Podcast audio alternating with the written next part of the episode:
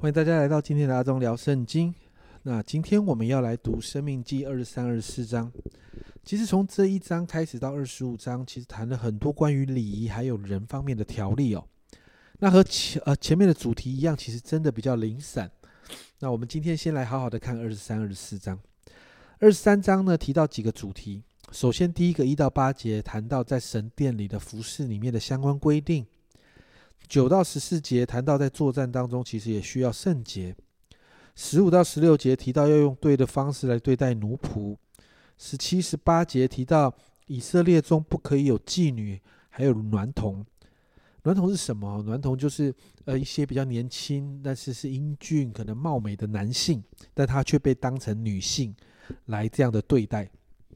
所以神要百姓在性这件事情上面圣洁。那十九、二十节提到关于一些借贷的规定，二一到二十三节提到关于许愿的规定，那二十四到二十五节提到呢，以色列百姓可以进到邻舍的果园里面去摘果子吃。你知道这个在当时的民族里面是几乎没有的，但却要遵守一些规定，不要造成邻舍的亏损。接着在二十四章里面一到五节提到对待妻子，还有一些新婚的人的规定。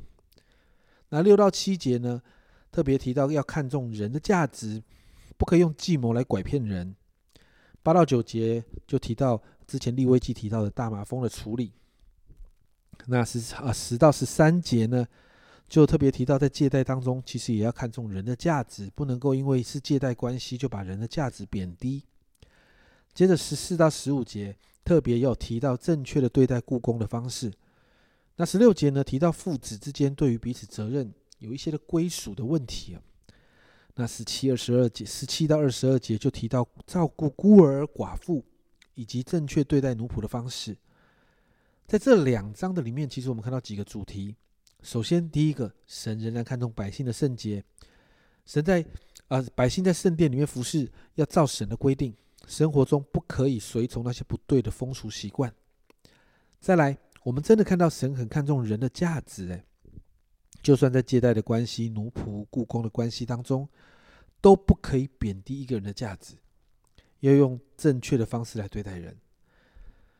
其实你知道吗？当我们只看到圣经这些规定，而没有去了解在当时其他国家民族的法律的时候，我们不会知道神给的这些规定、律例、典章有多好，特别在人道跟圣洁这两件事情上。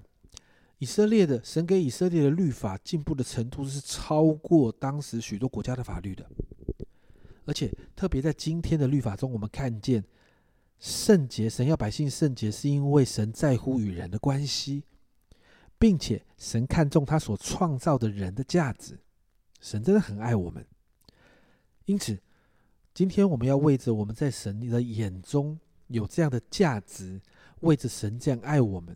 我们来向神献上感恩，你知道吗？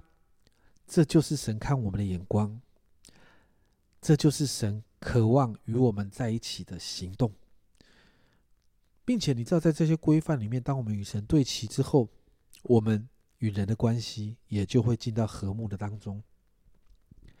所以，你看到我律法的根源，其实是因为爱，看重圣洁的神，其实也超级看重你的价值。不要忘记，你在神的眼中超级的重要，你是非常特别的人。